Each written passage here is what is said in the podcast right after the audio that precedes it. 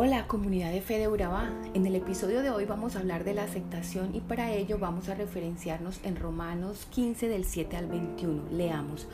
Por eso es necesario que se acepten unos a otros tal y como son, así como Cristo los aceptó a ustedes. Así todos alabarán a Dios, pues Cristo vino y sirvió a los judíos para mostrar que Dios es fiel y cumple las promesas que le hizo a nuestros antepasados. También vino para que los que no son judíos den gracias a Dios por su bondad, pues así dice la Biblia. Por eso te alabaré en todos los países y te cantaré himnos. También leemos, y ustedes pueblos vecinos, alégrense junto con el pueblo de Dios. En otra parte la Biblia dice, naciones todas, pueblos todos, alaben a Dios. Y también el profeta Isaías escribió, un descendiente de Jesé se levantará con poder. Él gobernará a las naciones y ellas confiarán solo en Él. Que Dios, que nos da seguridad, los llene de alegría, que les dé paz que trae confiar en Él y que por el poder del Espíritu Santo los llene de esperanza. Hermanos en Cristo, estoy seguro que ustedes son muy buenos y están llenos de conocimientos, pues saben aconsejarse unos a otros. Sin embargo, me he atrevido a escribirles abiertamente acerca de algunas cosas para que no las olviden. Lo hago porque Dios ha sido bueno conmigo y porque me eligió para servir a Jesucristo y ayudar a los que no son judíos. Debo ser para ellos como un sacerdote que les anuncie la buena noticia de Dios y los lleve a su presencia como una ofrenda agradable, dedicada solo para Él por medio del Espíritu Santo. Por lo que Jesucristo ha hecho en mí, puedo sentirme orgulloso de mi servicio a Dios. En realidad, solo hablaré de lo que Cristo hizo a través de mí para lograr que los no judíos obedezcan a Dios. Y lo he logrado no solo por medio de mis palabras, sino también por medio de mis hechos. Por el poder del Espíritu Santo he hecho milagros y maravillas y he anunciado la buena noticia por todas partes, desde Jerusalén hasta la región de Iliria. Siempre he tratado de anunciar a Cristo en regiones donde nadie antes hubiera oído hablar de Él. Así, al anunciar la buena noticia, no me he aprovechado del trabajo anterior de otros apóstoles, más bien he querido hacer lo que dice la Biblia. Lo verán y lo comprenderán aquellos que nunca antes habían oído hablar de Él. Como se puede observar en este pasaje, pues eh, podemos identificar tres grandes temas. El primero es el tema de la aceptación, el segundo sería que el aceptarnos es una forma de alabar a Dios y el tercer tema que podemos ver es que mm, lo que se debe saber para cumplir con el llamamiento de la salvación. Pero para efectos de este devocional vamos a enfocarnos en el tema de la aceptación. Empecemos entonces por definir qué es aceptación.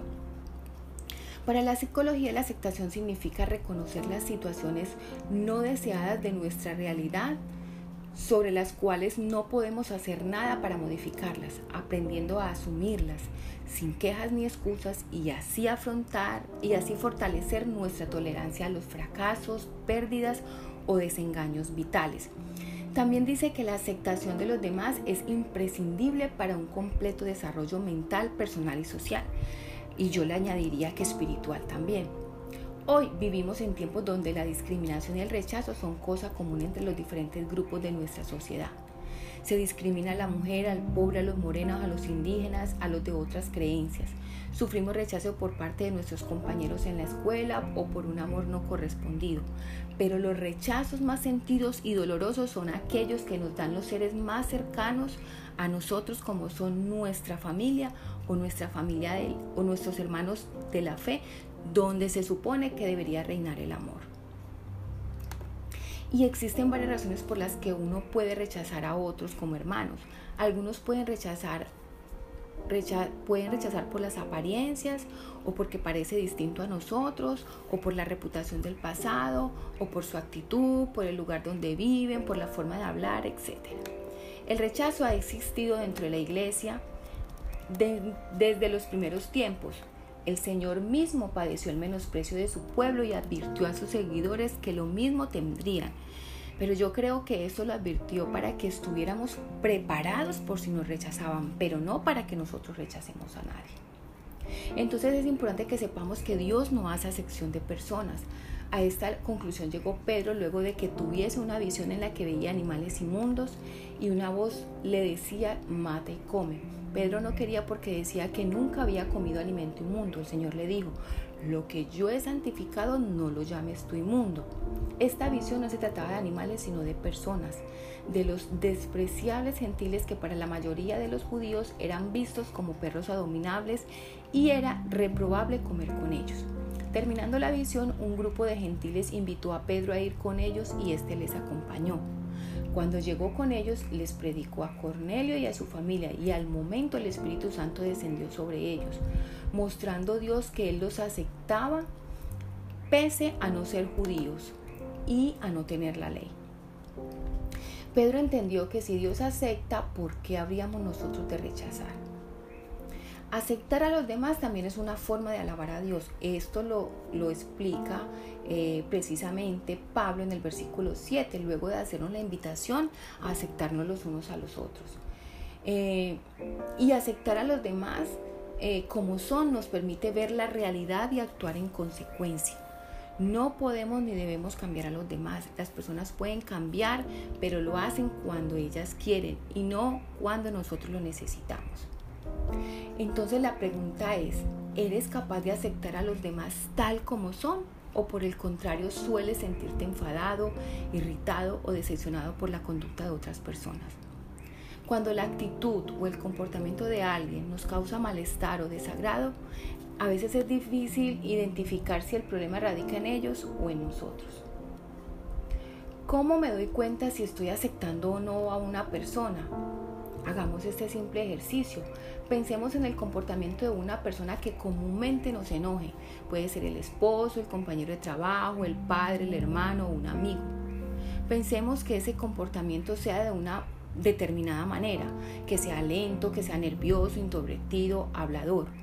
Bueno, ese enojo lo que me viene a decir es que yo creo que esa persona no debería ser así. Debería ser de otra manera, de otra manera. En realidad me enojo porque mi idea de cómo debería ser esa persona no coincide con la realidad. Bueno, entiendo que las relaciones humanas son complejas ya que se trata de la interacción de dos seres con su propia forma de ver la vida, cada uno con su propia mochila de creencias, expectativas, heridas sin cerrar, etc. Pero, ¿qué puedo hacer al respecto? Y hay tres cosas muy importantes y prácticas que podemos hacer. Lo primero es reconocer que, que quiero cambiar a los demás y pedir perdón a Dios por pretender que una persona sea como yo crea que debería ser. Eso sería lo más importante. Segundo, fijar nuestra mirada en Jesús. Él nos aceptó sin ninguna condición, Él no puso obstáculos, Él no puso pretextos, Él no se quejó a la hora de morir por nosotros. Él siempre será el mejor de ejemplo en todo lo que podamos vivir en nuestra vida diaria. Y tercero, cuando un comportamiento ajeno te daño, te moleste, olvídate del otro y céntrate en ti. Puede que descubras que estás siendo demasiado exigente e intolerante o también que seas tú quien deba trabajar en ello. Así que identifica y empieza a trabajar. Bueno amigos, hasta aquí el episodio de hoy. Espero que haya sido de bendición para ti como lo fue para mí. Recuerda que somos comunidad cristiana de Fe Urabá, que estamos ubicados en Carepa, en, en la salida a Chigorodó. Te invitamos a nuestras reuniones los miércoles a las 7 y 30 de la noche y los domingos a las 9 y 30 de la mañana. También nos puedes seguir en nuestras redes sociales como arroba comunife Urabá. Chao, chao.